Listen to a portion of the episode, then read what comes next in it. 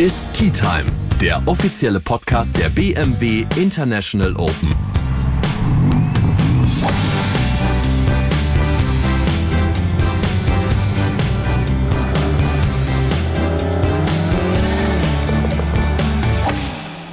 Samstag, 24. Juni, hier ist euer offizieller Turnierpodcast der BMW International Open. Samstag ist Moving Day, was hier heute los war. Man muss festhalten, aus deutscher Sicht viele positive Ergebnisse.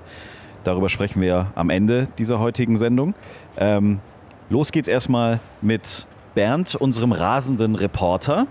So ist es, ja. Ich war, ich war wieder unterwegs, ich konnte nicht an mich halten. Du hattest einen Job und hast heute Morgen, ich halte mich da gerne zurück, weil die Kollegen gucken immer schon so ein bisschen skeptisch, aber du kannst es ja machen, man kennt sich ja.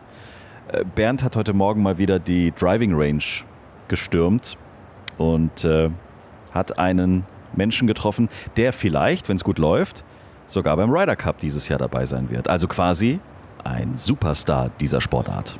Ah, das ist der Superstar, dieser Meronk. Meronk, come here, come here, come here.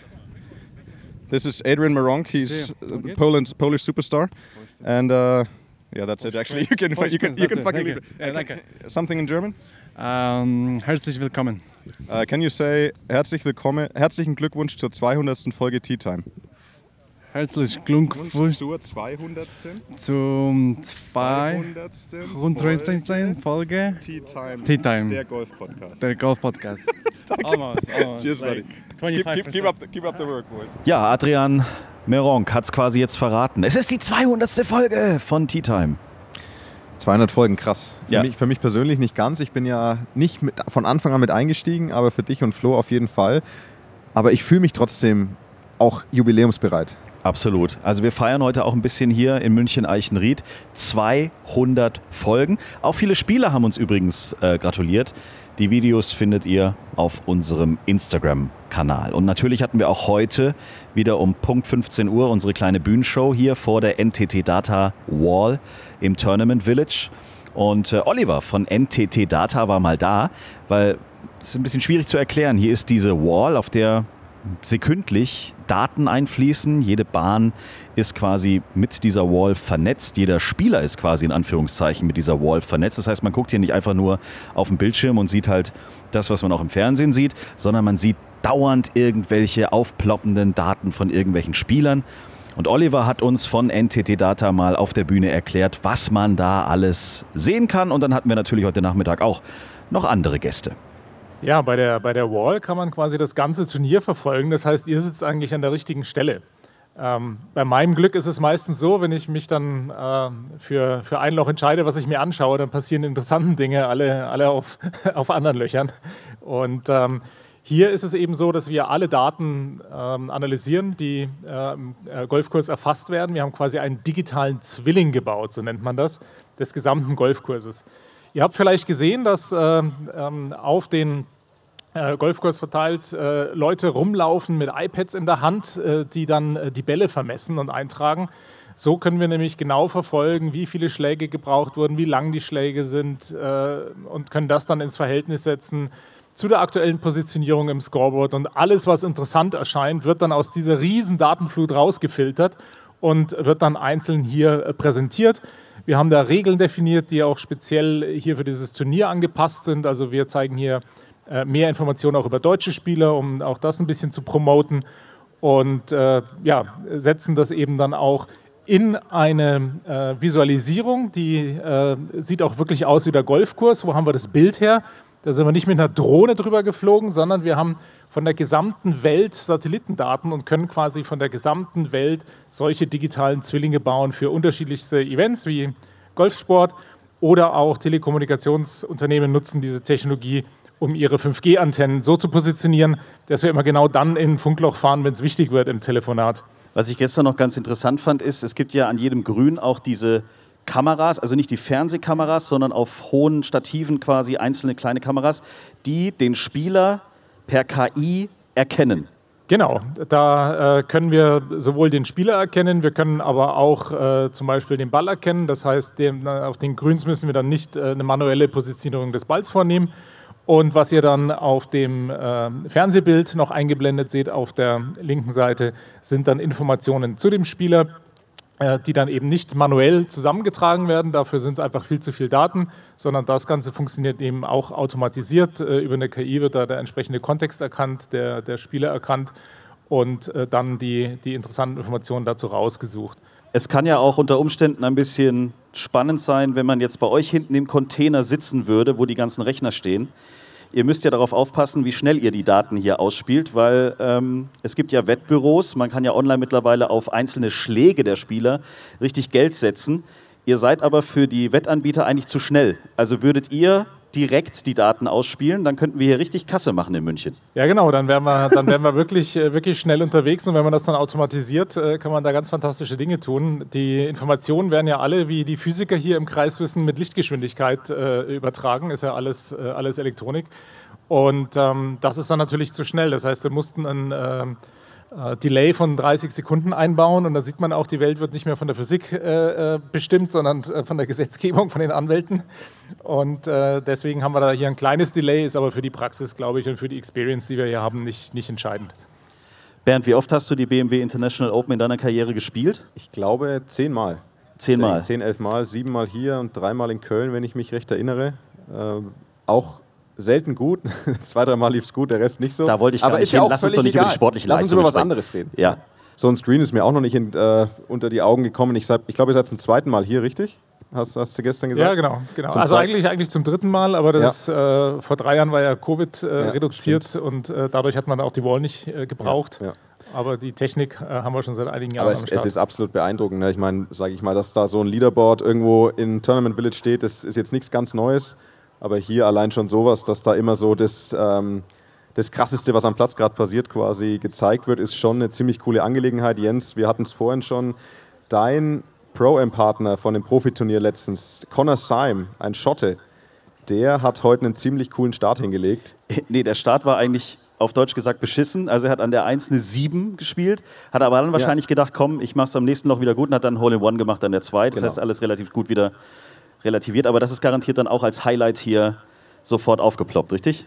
Genau, das ist eine der Regeln, die wir haben. Auch äh, wenn äh, Über- oder Unterpaar gespielt wird, das wird dann jeweils angezeigt, insbesondere wenn sich dann auch Dinge in der, in der Klassifizierung verschieben. Also bei euch ist Überpaar ein Highlight.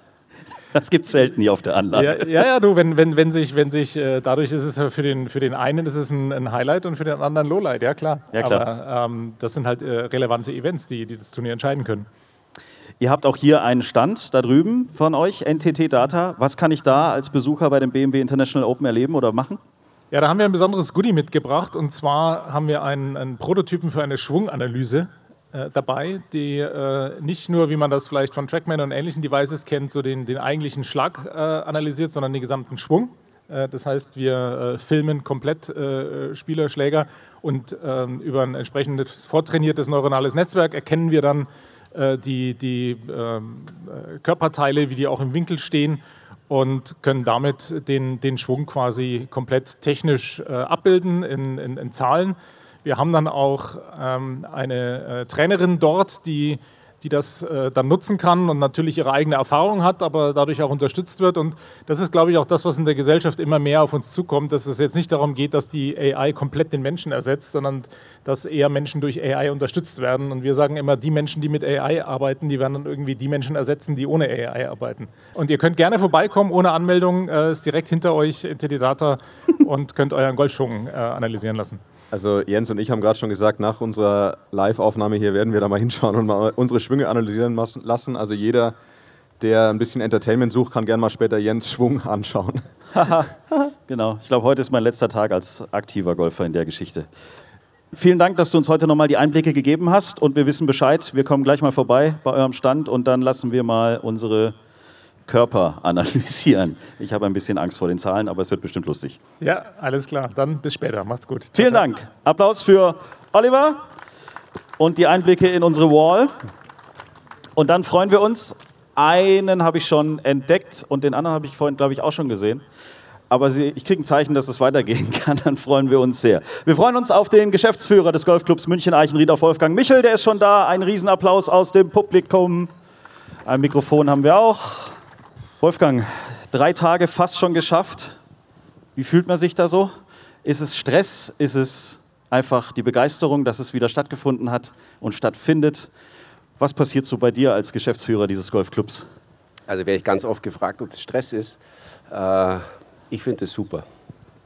Also mir macht es total Spaß. Äh, wir arbeiten ja sehr lange auf diesen Event hin und ähm, wenn dann sozusagen das Turnier läuft und wenn man auch mal rausgehen kann und wenn man sieht, äh, was für Spitzensport da betrieben wird, aber auf der anderen Seite, wie viele Gäste auch zu uns auf die Anlage kommen, was BMW jedes Jahr hier aufbaut, ähm, das macht einfach wahnsinnig viel Spaß. Interessant ist dann, was am Montag, Dienstag passiert. Da kommen wir gleich vielleicht noch dazu. Aber du hast gerade gesagt, ihr fangt sehr früh logischerweise an, dieses Turnier vorzubereiten. Ab wann geht diese Planung eigentlich los? Also in der Regel ist nach dem Spiel vor dem Spiel. Und äh, insbesondere beim Greenkeeping äh, schaut man sich ja immer sehr genau an, wo zerlegen die Pros unseren Platz, äh, wo gibt es Schwächen. Und diese Arbeiten muss man im Herbst machen, damit es dann eben auch äh, in der Vegetationsperiode im September und dann auch wieder im April, Mai entsprechend zusammenwächst. Wir hatten beispielsweise dieses Jahr ja ein Riesenprojekt. Also wir wussten, dass unsere Dreiweg seit ewigen Zeiten zu kurz ist und äh, mussten dann die Driving Range auch entsprechend verlängern. Und so ein Projekt musste natürlich schon weit, weit vorher anfangen. Aber würde man sagen, neben diesen Bauarbeiten äh, ist das Greenkeeping, wenn du solche Grüns haben möchtest, musst du sehr lange vorher viele, viele Arbeiten machen, damit du das dann in dieser Woche auch so präsentieren kannst. Gibt es da eigentlich Vorgaben von der Tour, wie so ein Platz in Schuss sein muss? Ja, wahrscheinlich schon, oder? Ziemlich gut. Ziemlich gute? Nein, also es ist so, wir haben... Äh, würde man sagen, es ist ja, äh, und wenn der Marco jetzt gleich dazukommt, wir sind ja eine Arbeitsfamilie, die sehr, sehr lange zusammenarbeitet. Also ich war hier das erste Mal Helfer 1989 beim ersten Mal, der Marco war hier ähm, äh, Azubi äh, in der Golfschule, äh, Clemens Ranzinger war Golf. Also wir sind äh, relativ viele, die so, würde ich mal sagen, Mitte 50 sind, die damals Studenten waren oder Berufsanfänger und wir sind in diese Aufgaben bei einem, sagen wir, eher kleineren Turnier reingewachsen und ähm, Deswegen ist es eine sehr, sehr gute Zusammenarbeit, äh, die auch wirklich gut läuft. Dann holen wir doch den gerade angesprochenen einfach auch direkt dazu, den Turnierdirektor der BMW International Open, Marco Kausler. Herzlich willkommen. Hallo zusammen. Ja, die Arbeitsfamilie wurde gerade schon angesprochen. Das ist ja ein, das ist ja ein Traum, wenn man das sagen kann, oder? Ja, also ich muss sagen, es ähm, gibt ja eine lange Historie hier, hat sich alles weiterentwickelt, ging 1989 los schon ein paar Tage her. Wir sind äh, immer noch jung und dynamisch, Gott sei Dank. Und äh, alles hat sich weiterentwickelt und ich glaube, äh, kann man auch ein bisschen stolz sein drauf. Heißt es das auch, dass die Range damals noch gereicht hat von der Länge und heute muss man halt gucken, dass man die 500 Meter Platz hat für die Jungs? Ja, da muss man, glaube ich, ein bisschen weiter ausholen. Also für diejenigen, die damals schon Golf gespielt haben, die wissen es. Also damals gab es Schläger, die hatten Metallschäfte und Holzköpfe. Und da war äh, ein Pro, der sagen wir, den Ball 230, 240 Meter weit hauen konnte, der war schon guter Pro. Auch die Bälle waren ein bisschen anders. Und ähm, das wird dem Marco nicht anders gegangen sein wie mir. Damals gab es so Longhitter äh, wie den Freddie Couples, ähm, wie den äh, John Daly, die plötzlich äh, an Stellen lagen, wo man sich gar nicht vorstellen konnte, dass Bälle liegen. Die haben auch schon damals die Driving Range in der Länge ausgetestet, aber bei Weitem nicht ähm, so wie heute. Damals gab es Bälle, die hießen Ballata-Bälle. Das waren also Bälle, die hatten noch so einen gewickelten Gummi innen drinnen und äh, einen Wasserkern und die sind, äh, hatten auch eine ganz andere Rotation. Das heißt, das Material innerhalb dieser letzten 30, 35 Jahre hat sich so verändert, äh, dass einfach die Längen der Bahnen, auch die Bahnen waren ja insgesamt viel kürzer, da ist der Platz jetzt einfach im Laufe der Jahre mitgewachsen. Und die Driving Range war eben das, wo immer wir ein Problem hatten. Ähm, es kam dann, sagen wir, nach ein paar Jahren so ein Ampelsystem auf, da gab es so eine Verkehrsampel, die war am Ende äh, der Driving Range, die hat also rote Lichter gezeigt, wenn Spieler Richtung 2 marschiert sind, da durfte keiner abschlagen. Und irgendwann hat man dann gesagt, das geht jetzt auch nicht mehr, jetzt müssen wir ein Netz äh, aufbauen. Da hat man erst mal ein kleines Netz aufgebaut und das höchste Netz, das wir hatten, war jetzt... Ähm, äh, beim letzten Mal hatten wir also mit Kränen hochgezogene Netze, die waren Marco 40 Meter hoch. Ja, äh, ich glaube 35 Meter, wenn dann viel Ganz Wind hinten. war. Ja, ja. Und äh, wenn dann Wind oder Sturm war, mussten wir die dann runterfahren, dann konnte man wieder nicht üben. Also es hat nicht mehr richtig voneinander gepasst. Aber wie du richtig sagst, es ist alles mitgewachsen und Wolfgang, ich glaube, es gibt kaum mehr einen hinteren Abschlag an irgendeinem Loch, der noch der Originale aus 1989 ist, oder? Äh, nur die Bahn 16. Fünf, glaube ich. Ja, Ging auch die, nicht, die, aber bei, es der gibt Bahn nicht mehr 5, viel. genau, bei der Bahn 5 gibt es wenig Platz und bei der Bahn 16 ist natürlich das ganz interessant, hat man gestern auch gesehen. Ähm, da waren wir längenbeschränkt, weil da, da passt es einfach nicht, dass man weiter zurückgehen kann. Und, aber das Interessante, du kannst Löcher machen, also wir haben jetzt die Bahn 3 auf, auch dieses Jahr den Abschlag wieder um 10 Meter nach hinten versetzt, auch das Loch etwas begradigt. 3 war Eisen 8, 3 war Eisen 7, 3 war Eisen 9, also was du da siehst, da denkst du, wo soll es hingehen? Aber... Der Bunker ist wieder im Spiel. Genau. Der war lange nicht im Spiel, den haben wir wieder im Spiel jetzt, ja. Aber das Interessante für alle Zuschauer, geht zur 16. Die 16 ist eigentlich unser kürzestes Papierloch, aber das ist die fieseste Ratte überhaupt. Da sieht man so viele Fehlschläge. Also gestern sind so viele wieder in die Falle reingelaufen. Das ist echt interessant, was da alles passiert. Wolfgang, auf, was, auf welchen Spieler spielst du denn da an mit der 16 gestern? Äh, Such dir einen aus. Nein, nein, ich glaube, wir haben da einige. Keine Namen, sage ich. Na, aber ich, ich meine, sag mal, Bernd, du weißt es aus eigener äh, Erfahrung. Also letztlich, man steht am Abschlag. Dann wurde, sagen wir, ungefähr vor 10, 15 Jahren mitten in dieses Fairway ein kreisrunder tiefer Bunker eingepflanzt von Schotten. Also ich glaube, wenn wir das als Club gesagt hätten, wir machen mitten ins Fairway einen Bunker, dann hätte jeder gesagt, die haben keine Ahnung von Golf. Die schottischen äh, Spezialisten von der, von der damaligen European Tour haben gesagt, da gehört er hin, weil das bringt die Spieler zum Nachdenken. Es, es ist auch absolut so, dass, also ich finde, man kann es an Paar 3 sehr, sehr gut sehen. Die berühmtesten Paar 3 der Welt sind kurz. Ich meine, du hast Postage Stamp, du hast Sawgrass, die 17, du hast in Augusta die Paar 3s. Das sind die Löcher, die ikonisch sind und ich denke deswegen, die 16 hier geht in die Richtung. Das ist, das ist so tricky manchmal, wenn die Fahne da zum Beispiel auch rechts steckt, man hat ein bisschen Gegenwind, dann hat man wirklich nur gegen den Spin zu kämpfen. Du hast aber keinen großartigen Platz, den dahinter landen zu lassen. Und wenn dann der Abschlag ähm, am Wochenende ja oft auch mal weiter vorne steckt, dass dann die Spieler ein bisschen getriggert werden, einfach mal ähm, draufzuschlagen. Dahinter droht sehr, sehr schnell die Bäume und der Wald. Also ist ein tolles Loch mit vielen Optionen und also Spannung allemal, obwohl es eins der kürzesten ist. Bernd, ähm, wenn du da vor den Bunker ablegst, von hinten, was hast du da in der Hand? Also Gestern die zwei höchsten Scores hatten Ja. so ein Eisen in der Hand. Vermeintlich legt man den dann einfach aufs Fairway. Ja. Das ist dem einen gelungen, dem anderen nicht. Und der eine Score war zweistellig und der andere hätte auch zweistellig werden können. Also, Was, also, was, was ist das? Eisen 5, also, also, wenn- 6? also wenn ich es rechts, im Ko- recht im Kopf habe, dann sind es von hinten bis in den Bunker rein immer so irgendwo im Bereich 185 Meter oder sowas, glaube ich. Ähm, und da stehst du normalerweise mit einem Eisen 6 da. Und ich habe auch ab und zu mal ein Layup über den Bunker gemacht in der Vergangenheit. Das wird aber schon relativ schmal, äh, weil du halt, wenn du dann dem Butzer etwas ausweichen möchtest, was man instinktiv möchte, dann wartet links schnell das Raff und dann geht so dieses Thema, wie liegt der Flieger, ja, nein.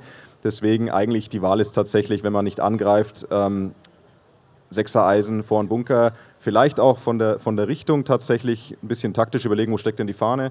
Vielleicht wäre, ähm, wenn die Fahne links vorne steckt, wäre tatsächlich ein Abschlag, der so einen Ticken weiter rechts ist, gar nicht so verkehrt. Aber da kann man schon spielen. Aber ja, es, es passieren auf diesem Loch wirklich oft blöde Dinge. also wir sprechen über 6er Eisen Pitching Wedge. Und wir haben alles erlebt an dem Um Loch. Dreh, ja. also auch am morgigen Sonntag. Äh, wer denkt, das ist ein vermeintliches Birdie-Loch, da kann alles passieren. Da sind Siege baden gegangen, da gab es früher Stechen. Äh, wir hatten ein Stechen mit Bernhard Langer zu 15, die daraus.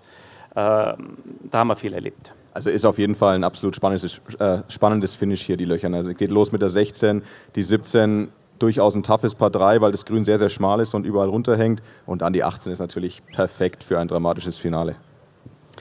Der letztjährige Sieger ist äh, leider auch schon im Endeffekt nach Hause gefahren. Das ist ja dann auch ein Score, also für viele Zuschauer ist es ja dann unglaublich überraschend. Letztes Jahr mit minus 22 vom 18. Grün gelaufen und gewonnen. Dieses Jahr im Cut gescheitert mit einer plus 13. Das ist dann einfach eine schlechte Woche gewesen wahrscheinlich. Ja, also ich glaube, man muss sich die Historie von ihm auch mal ein bisschen anschauen. Letztes Jahr hat er, ähm, glaube, keinen Cut mehr oder weniger geschafft, bevor er hier angereist ist und dann die perfekte Woche gehabt. Ähm, ich meine, Bernd, du kennst es, äh, alle Hochleistungsgolfer wissen das. Ohne Selbstbewusstsein ist es schwierig. Dann war es der Peak, wahrscheinlich die emotionalste Reaktion, die das 18. Grün je erlebt hat. Und äh, dieses Jahr mh, haben wir, haben wir ihn spielen lassen mit Thomas Müller, Gareth Bale und äh, Yannick Paul. Und da ging das äh, Dreierholz gleich mal links mitten auf die Range. Und dann dachte ich mir, uh, Äh, vielleicht ist, ist da ein bisschen Nervosität und wenig Selbstvertrauen und ja, dann war das Gleiche nochmal in der ersten Runde und wenn es dann schon so losgeht, dann kommt da eins zum anderen und wenn es dann noch schwierig ist, äh, ja, dann geht es genau. leider in die Richtung. Und man muss das dann tut, auch tut einem leid ja, zuzuschauen, ja, aber wir haben das bei vielen Spielern gesehen. Äh, wenn Selbstbewusstsein nicht da ist, dann äh, wird es einfach unfassbar schwer da draußen. Genau, ja. Und ja, wie du auch sagst, Hao Tong äh, hat eine sehr interessante Karriere, möchte man sagen. Also von absoluter Weltklasse, bester chinesischer Spieler weit und breit, bei den Masters starke Auftritte vor ein paar Jahren und dann hin zu so einer Durststrecke. Dann auf einmal gewinnt er hier und seitdem wieder eher tote Hose. Also ähm, nicht die allernormalste Karriere, aber so ist es manchmal. Es erwischt einen eiskalt und es gibt diesen Schneeballeffekt im Golf in beide Richtungen. Also es kann sehr, sehr schnell bergauf gehen, es kann sehr, sehr schnell bergab gehen das macht den Sport ja auch irgendwo so ein bisschen aus. Das kennen wir ja auch im Amateurbereich. Wenn wir den Chef vom Club schon da haben, jetzt kann ich mir vorstellen, viele laufen über die Anlage und überlegen, oh, Eichenried müssen wir auch mal wieder machen, müssen wir auch mal wieder spielen. Gibt es nächste Woche noch freie Startzeiten? Wie sieht's aus? also natürlich, also Eichenried ist ja ein Mitgliederclub, der offen ist für Gäste, die äh, die Woche nach der BMW Open, also am Montag ist noch ein schönes Einladungsturnier und dann ist ab Dienstag früh um 7 Uhr eigentlich der Geheimtipp den Platz zu spielen. Klarerweise rennen unsere Mitglieder, die jetzt neun Tage den Hauptplatz nicht spielen konnten, uns da die Bude ein, aber wir lassen genauso Gäste zu, einfach im Sekretariat anrufen ähm, und schauen, dass man eine Startzeit bekommt. Die Tage sind momentan ja unglaublich lang, das heißt also, selbst wenn man um äh, fünf die Runde beginnt, kommt man ja noch 18 Löcher rum. Sehr gut. Bernd hat gestern den Tipp abgegeben, der Sieger geht morgen mit minus 17 von der 18. Was sind eure Tipps? Marco, ich fange mit dir an. Bin völlig unvorbereitet. Also ich habe am Anfang der Woche gedacht, es wird irgendwie minus 26. Ich glaube, ähm, das hat sich schon mal erübrigt. Ähm, für mich war eigentlich so das Kriterium, das Raff ist nicht so fett, nicht so dick, ähm, ist vielleicht kein großes Hindernis. Ich glaube, die Hitze habe ich ein Stück weit unterschätzt und gestern war es einfach mit Wind und Wetter, kann es nicht anders sagen, brutal. Ähm, bin unfassbar überrascht, dass der Cut bei Paar war. Ähm, gib du mal einen Tipp ab. Ich muss mich nochmal neu orientieren. Lass mal überlegen, minus 9, 15, ja, ich würde mal sagen, 20 unter ist erforderlich. Okay. Es wird heute und morgen, wird, ist es möglich, tief zu schießen. Und einem wird es gelingen, zweimal tief zu gehen.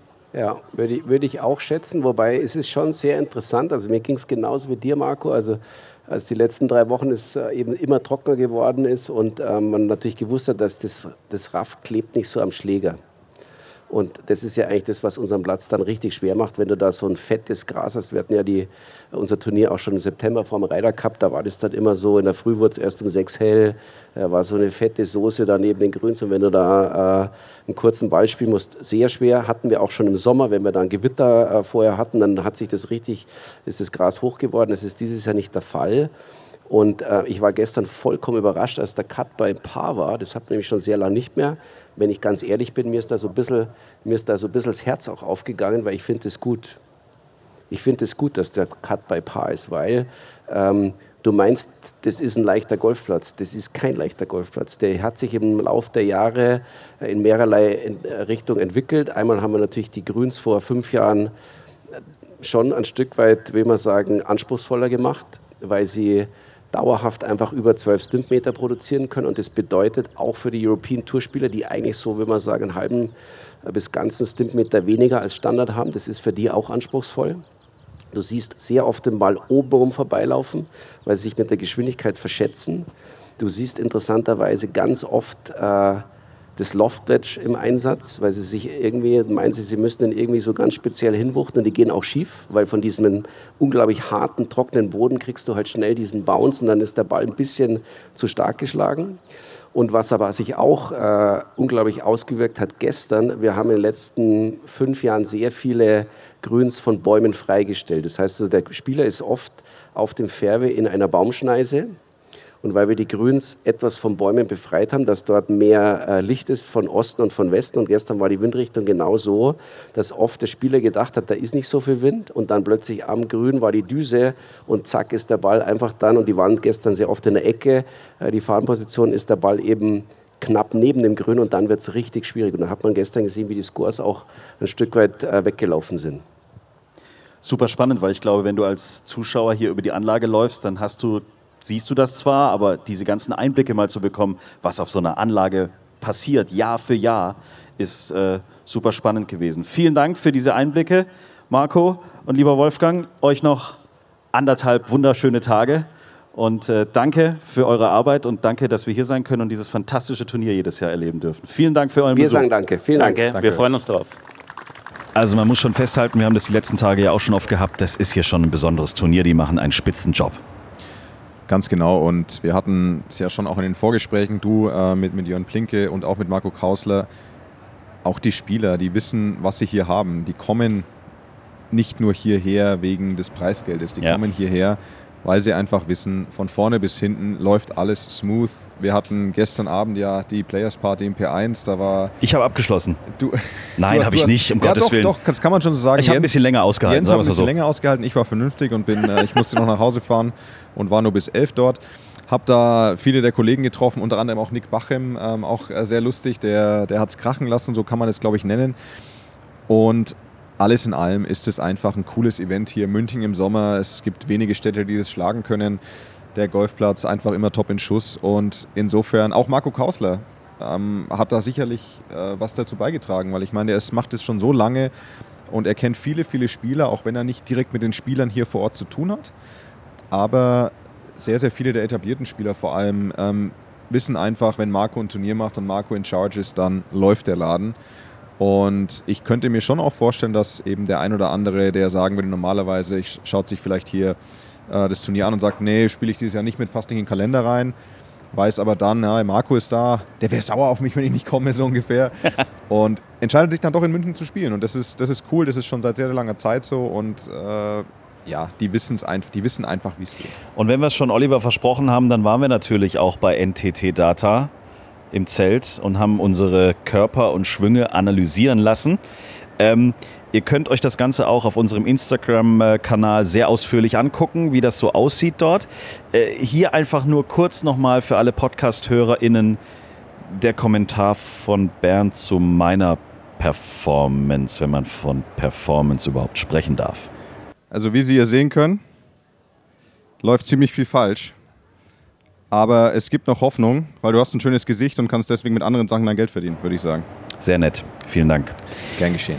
So, dann gucken wir jetzt mal auf die Ergebnisse vor dem großen Finaltag. Was mich am meisten gefreut hat, ist, dass Max Kiefer, der ja gestern echt gestruggelt hat und an der 16 wirklich auch Pech hatte, der hat sich heute einfach wieder komplett zurück ins Turnier gespielt, ne?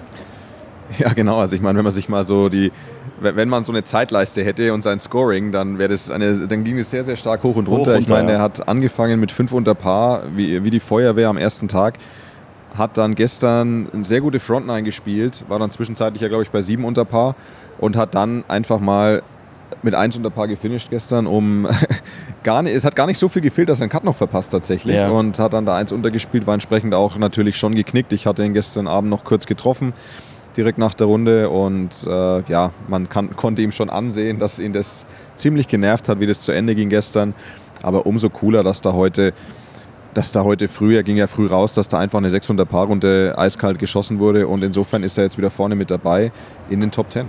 Aus deutscher Sicht muss man aber über Max Schmidt sprechen. Der hat auch den Nachbrenner gezündet. Ja. Ja, Schmidti ist äh, auch ein sehr, sehr guter Kollege, ein guter Freund von mir und ist gerade unser führender Deutscher im Feld Ja. äh, mit Gesamt minus 8 und absolut in, Schlag, in Schlagweite zur, zur Spitzengruppe. Ich meine, Jost Lauten ist im Moment führender, der hat heute eine brachiale 65 hier abgeliefert und ist somit 14 unter Paar und drei Schläge vor allen anderen. Ja.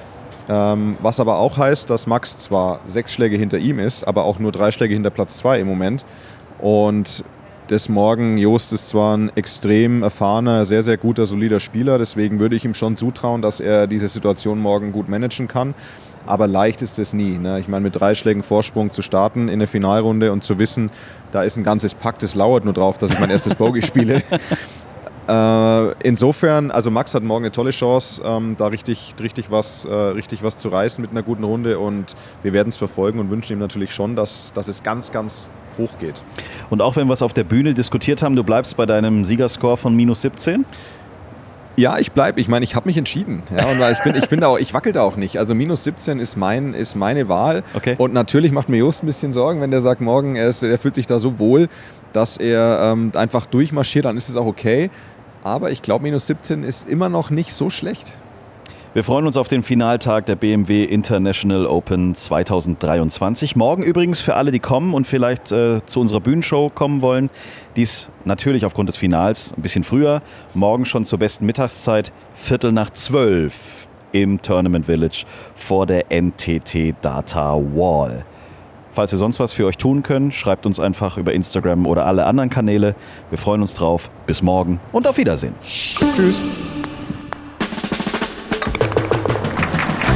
Schreibt uns, liked uns. t-time.golf